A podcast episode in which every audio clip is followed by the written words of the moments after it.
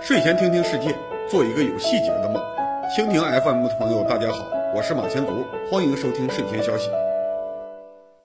大家好，二零二一年四月二十三日星期五，欢迎收看二百六十五期睡前消息，请静静介绍新闻。济南主城区的东北角有一个中石化所属的炼油厂，一九七一年开始建设。济南炼油厂建设初期和主城区差不多有十公里的距离，但是现在城区逐渐扩大，已经把炼油厂包围起来了。炼油厂更靠外的地方有高铁站和大量居民小区，所以从二十一世纪初开始，当地就有人建议济南炼油厂搬迁，保证城区的安全，也提升环境质量。过去十几年，在房地产行业和当地居民的传闻中，每年都会有炼油厂搬迁的消息，导致房价波动。今年四月六日，济南工业和信息化局在人民网的留言板中给出了确定的消息：拥有五十年历史的济南炼油厂不搬迁，而是就地转型升级。杜工，在 PX 项目连续引发社会抵制之后，中国石油化工企业已经开始向少数产业园区集中，避免和密集居民区接触。济南市政府作为地方利益的代表，为什么会支持央企炼油厂留在城区继续搞产业升级呢？大型石油化工企业是世界上最复杂的工厂，搬迁成本相当不低。济南的炼油厂在行业内不算大企业，但是管线的复杂程度可能要超过身边济南市的全部市政系统。一九七一年建厂的时候，济南炼油厂的设计炼油能力只有每年五十万吨，但还是用了四年才投产。现在工厂的年产量已经达到了七百五十万吨，搬迁期间至少四五年不能生产。而且石化工厂不能简单的平移搬迁，必须和地形、风向、交通基础设施配套，重新规划生产线布局。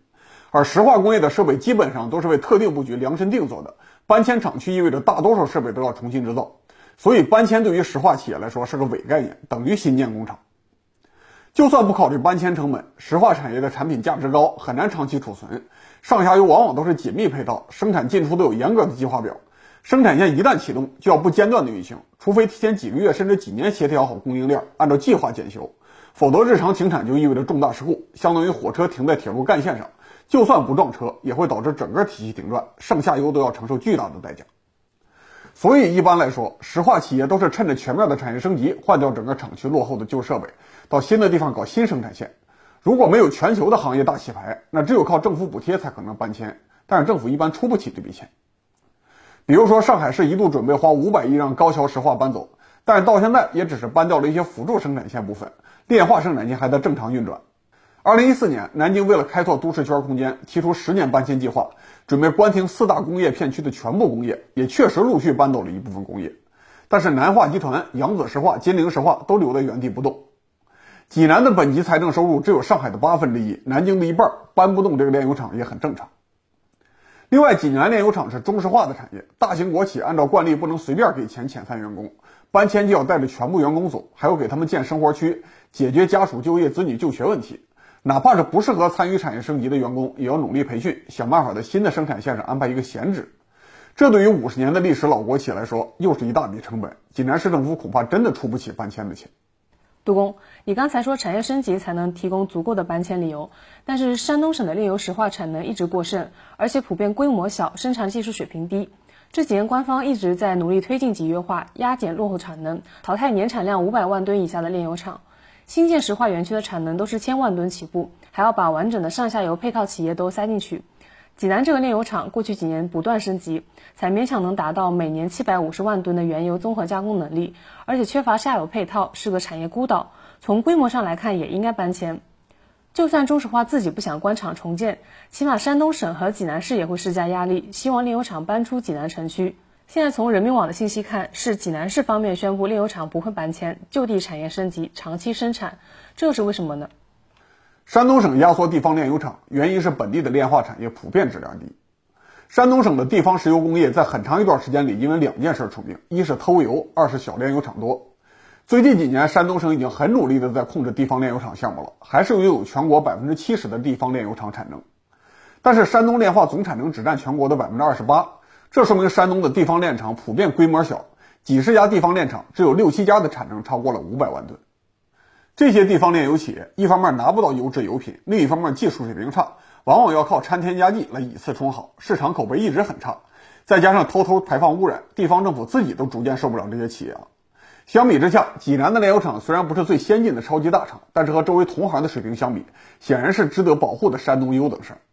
在产业配套方面说，山东省的地炼靠燃油市场发家，省内缺少下游 PX 设备。同样的原料拿去生产汽油，一吨卖三千五，生产 PX 一吨卖八千。而山东的重整生车油几乎都全部拿去做了汽油，利用率低，附加值小，对于地方经济来说，长远来看不是好消息。现在国内陆续建成了一大批的一体化大炼化项目，辽宁的恒力石化年产两千万吨，浙江石化年产四千万吨，山东省这些地炼企业早晚要被市场挤死，所以山东省政府自己也很头疼，逼着地方炼油厂集约化，提高质量。二零一七年，山东东明石化响应政府号召，联合十五家地炼企业成立了山东炼化集团。但是东明石化自己就不大，只相当于两家中型地炼企业的规模，在集团里面话语权很小。陆续有股东宣布撤资退出集团。过去几年，山东炼化集团做的最大的项目，就是在二零二零年八月成立了地产公司，在济南东部买了一大批住宅用地。看看这些地方炼油厂的操作，济南的中石化炼油厂实在算是出类拔萃。这些地炼企业当初建设的时候缺乏规划，甚至根据潜规则靠近偷油的产业链开设生产线。上下游缺乏配套，进料依靠港口，出货要依靠公路，抗风险能力很差。去年疫情期间，由于物资供应紧张，交通停滞，山东地炼普遍停工停产，开工率不到百分之三十七。而济南炼化厂依靠中石化系统几十年建设的管线设施，维持了稳定运行，支撑了当地口罩生产。除了口罩之外，正常情况下，本地保留一个高质量的炼油厂，能够就地配套供应一部分石化物资，保证本地下游轻工业正常运转，同时也能保证基本的社会秩序。不会因为交通事故挡住油罐车，本地又加不上油，供不上气。既然济南炼油厂是同行业的优等生，在地方炼油厂实现产业升级之前，山东省肯定希望中石化的企业稳定运行。对于政府来说，企业最重要的价值当然是缴税。地方炼厂污染大、波动大也就算了，绑架基层政府偷税漏税才是最大的问题。而中石化的济南炼化厂不仅生产稳定，同时也是济南市的重要税源，每年净利润五六个亿，纳税八十亿。如果中石化不得不搬迁，肯定不会把企业留在济南，甚至未必会留在山东。毕竟南面的连云港具有非常庞大的石化基地和配套建设，所以反而是济南市出面要求炼油厂留下。但是炼油厂留在市区里面，总要有人承担成本，那这些问题怎么解决？的确，中石化的项目就算比其他企业安全些，但终究是个巨大隐患。别的不说，大炼油厂必然有地下输油管线延伸到厂区之外，平时可能水土污染、大规模泄漏有爆炸的隐患。二零一零年，大连金州区输油管道爆炸；二零一三年，青岛黄岛区的输油管道爆炸，都说明炼油厂和地下管道的潜在威胁，应该在规划上去考虑到。但是济南炼油厂建厂的时候，周围本来没有这么多人口，最近二十年城市快速扩张，才把炼油厂包进了市区。中石化这几年不断追加环保设备投入，但是厂区空气还是有明显的味道，就算证明无害，也会对周围产生心理压力。国土局和规划局显然低估了炼油厂的搬迁成本，把它当做一般性的工业项目看待。所以舍不得规划足够的绿化隔离空间，而是直接在周围规划了大片的住宅区。现在一算账，发现炼油厂搬不起也不能搬，才制造了今天的矛盾。从这些事实来看，短期内济南炼油厂是不会搬出市区的。长期来看，搬迁还要取决于两个条件：山东的工业升级和全面的房产税。山东的 GDP 总量相当不低，虽然前两年挤了一次水分，现在还是有7.3万亿，仅次于广东和江苏，比浙江多了差不多一万亿。这七点三万亿的 GDP 主要是用工业来支撑。刚刚国家电网公布了二零二零年用电数据，山东的用电超过了广东省，是中国第一用电大户。但是长期以来，山东的工业以县级市的民营地方工业为主，虽然总量大，但是缺乏高质量的大企业，拿不出多少全国知名的品牌，往往是靠传统产业发展到几十亿的产值就遇到瓶颈，开始搞房地产和奇奇怪怪的投资。这说明山东自己缺乏中心城市，也没有办法融入南北两个城市群。在现有的发展模式下，山东很难升级产业链。地方炼油厂的例子只是整个山东省工业的缩影。如果山东不能解决全省工业升级的问题，作为弱势省会的济南，一定摆脱不了市区内部的中石化炼油厂。另外，从长期来看，还是要回答搬迁谁出钱的问题。炼油厂周围的土地相当比例已经是私人房产了，否则也不会产生这么多搬迁的神话。这些居民和商业企业都等着炼油厂搬迁，自己的地产大幅度升值，他们是炼油厂搬迁的最大受益者。只有他们也出钱，济南市才可能放弃一点整体利益，解决东北片区的居住环境问题。在现有的税收体系下，政府不太可能找已经卖掉的房子出钱。但是如果普遍征收房产税，政府就有动力提升现有小区的居住环境，提高房屋交易价格，收更多的房产税。现在济南市区的房价已经普遍一平米两万多，甚至三万块了，炼化厂周围还是一万出头。如果现在收房产税，这里也是税收洼地。到时候收了房产税，政府算一笔账。发现花几百亿迁走炼油厂，整个东北片区的房产价值都上升，都能收更多的税。而且这种税收不是来自于炒作，而是来自于实实在在的环境改善，是合理合法的稳定税源，政府就有动力修补之前规划失误了。二零一九年观视频年终秀，我的演讲标题是“社会斗争讲科学，中等收入无陷阱”，主要观点是政策应该量化，应该用实实在在的数据算账，而不是陷入道德争议，制造中等收入陷阱。在济南炼油厂这个例子里面，山东的整体工业水平是政府算账的基础，房产税是让政府准确算账的工具。只有两方面的条件都具备，社会才能改善自己的福利。以后中国大多数改良或者改革都会遵循这个规律。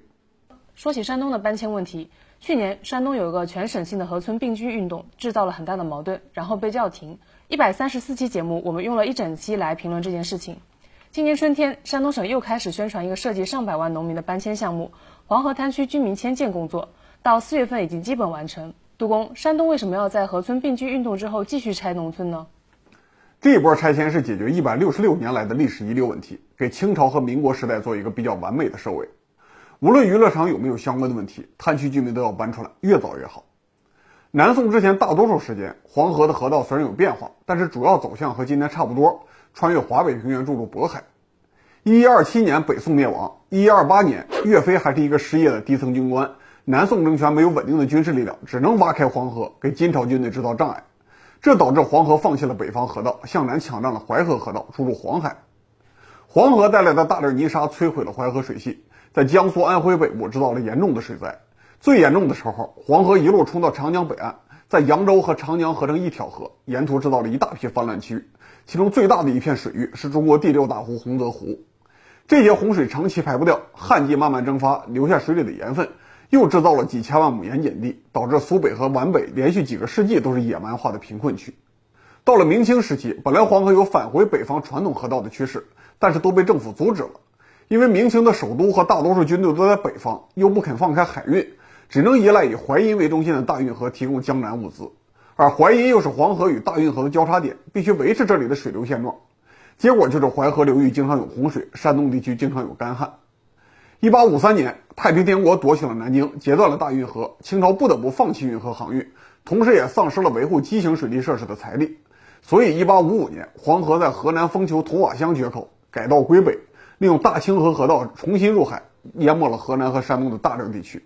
接下来几十年，黄河是一条在华北平原来回摆动的季节河，制造了大量的难民，也给太平天国之后的捻军运动提供了社会基础。直到光绪年间，清政府终于腾出力量，在新河道的两侧修筑了大坝，把河道固定下来。但是清政府并没有钱赔偿大坝之间的农民，而且黄河各个季节的宽度区别很大。平时黄河大堤之间的大多数面积不是水面，而是河滩，当地居民只能继续依靠这些滩区土地来种地生活。清朝末年，华北平原的人口压力非常大，经常因为土地爆发矛盾。义和团运动的起因就是一部分人口加入教会，借助外国势力抢占土地。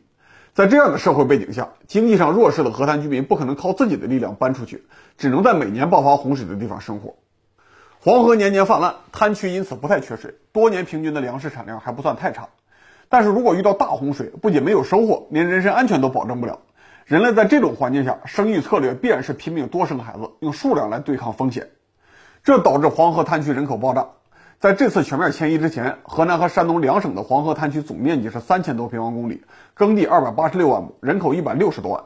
这样算下来，人口密度是每平方公里五百人，听起来还不算太夸张。但是考虑到整个滩区没有城市，甚至连稍微大一点的村镇都没有，所有的居民都是小村落的居民，这个密度就非常恐怖了。这意味着巨大的风险和经济停滞。黄河一直是复合式河槽结构，在汛期洪水会漫上河滩，淹没建筑和农田，一直淹到两边的大堤，在滩区形成严重的淤积。河滩淤积的情况下，滩区和日常的河槽之间形成落差，会相对压缩河槽，提高河槽内的流速。而且因为泥沙淤积的河滩，退水过程中回流到河槽的是清水，等于河槽的泥沙被挖到了下游的滩区，形成了淤滩刷槽的效果。比如说，一九五八年黄河特大洪水，滩区淤积了十点二亿吨的泥沙。三千多平方公里的滩区平均抬高了二十厘米，而河槽的内的泥沙减少了八点六六亿吨，加大了河槽深度，提高了黄河的过水能力，对于黄河防洪是有利的。但是对于滩区居民来说，滩岸淤积意味着农田、道路和建筑被周期性毁灭。滩区的建筑必须建在高台上，当地人总结自己的生活，每一代人都要经历三年攒钱、三年垫台、三年建房、三年还账的过程。然后每年都要在洪水后修补高台。如果遇到大型洪水，整个村子都不一定能够保住。一九五二年到一九七零年，桃城部运河交叉口以上的河道一共有二百五十六个村子整体垮塌消失。七十年代，国家投资兴建了一部分护滩工程，黄河水量也逐渐下降，大面积村子消失的事情才逐渐减少。但是个别村子和住房被摧毁还是常事儿。二零一七年，山东媒体报道，一九四九年出生的滩区居民刘永彩，有记忆以来已经修了七次的住房。更严重的问题是，整个华北平原的安全和滩区居民的生存完全是矛盾的。国家希望黄河排水顺畅，冲垮滩区的建筑反而有利于保护黄河大堤。国家希望河槽里的泥沙都淤积到滩区，淤积越多越好，这意味着滩区所有的庄稼都被泥沙盖住。所以，过去几十年，国家对于滩区的定位非常尴尬。滩区常年遭受自然灾害袭击，从本地民生角度来说，应该进行防洪建设。但是为了整体的黄河防洪，从清朝开始，国家就严禁在滩区修筑局部的小堤坝。新中国也不得不继承了类似政策。在人民公社时期，国家经常组织农闲劳动力搞大规模建设，还用城市的工业力量去支援，明显改变了中国农村的面貌。但是黄河滩区完全得不到这方面的好处。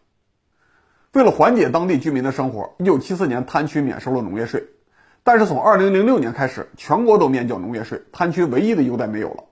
后来国家财政开始补贴基本农田，主要标准就是之前收税的土地要反过来发钱。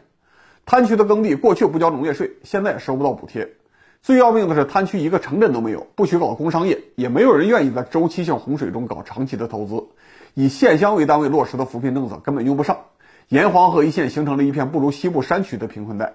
山东是全国最早消灭国家级贫困县的省区之一。但是沿黄河存在大量分散的各县的特困级村镇。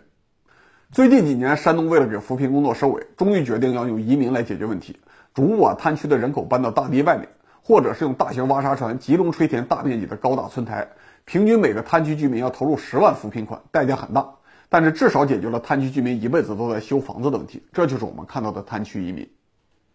滩区的居住问题解决了，但是他们赖以生存的一百多万亩土地还留在黄河大堤里面。他们怎么样才能真正脱贫呢？中国现在的扶贫标准一般要求每年人均纯收入四千元以上，普通的农民至少要占用十几亩土地种一万多斤小麦才有可能赚这么多，明显超出了普通农户的人均耕地面积，所以本来也不能指望种粮食脱贫。至于说工商业和高附加值的农业，在周期性淹没的土地上是搞不起来的。现在各地有一些滩区扶贫的计划，比如说济南章丘区要做特色旅游业，搞了一个黄河之恋项目，修了藕池、果林。举办偶遇黄河丰收节，自称开业以来接待游客近千人次。对于大型旅游项目来说，完全等于不赚钱。之前还有人提出黄河滩区的千万吨奶业工程，要在滩区种植牧草。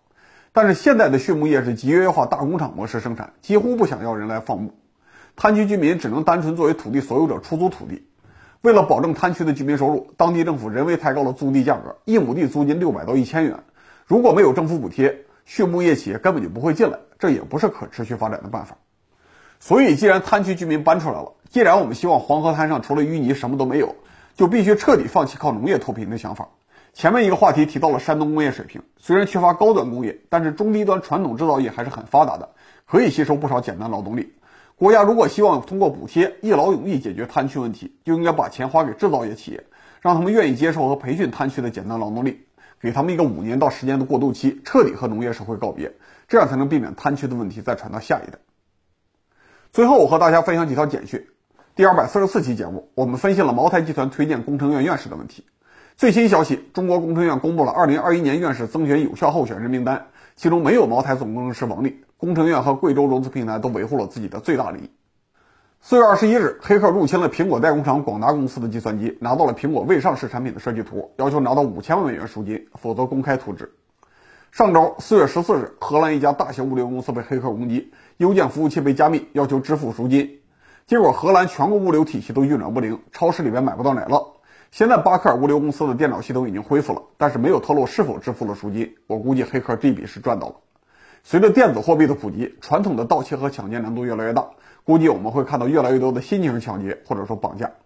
最后，今年最大的八卦新闻是赵丽颖、冯绍峰离婚。在多次否认离婚传闻乃至起诉别人诽谤之后，双方共同宣布深思熟虑，友好协商以后离婚，很快就有微博用户对这句话发出了与时俱进的灵魂质问：不到三十天冷静期，是否能够宣布自己离婚是深思熟虑？以后明星的婚姻段子又多了新素材。好，二百六十五期节目到此结束，感谢大家收看，我们周日工作日再见。理性观世界，自信看中国，深度知识尽在观视频。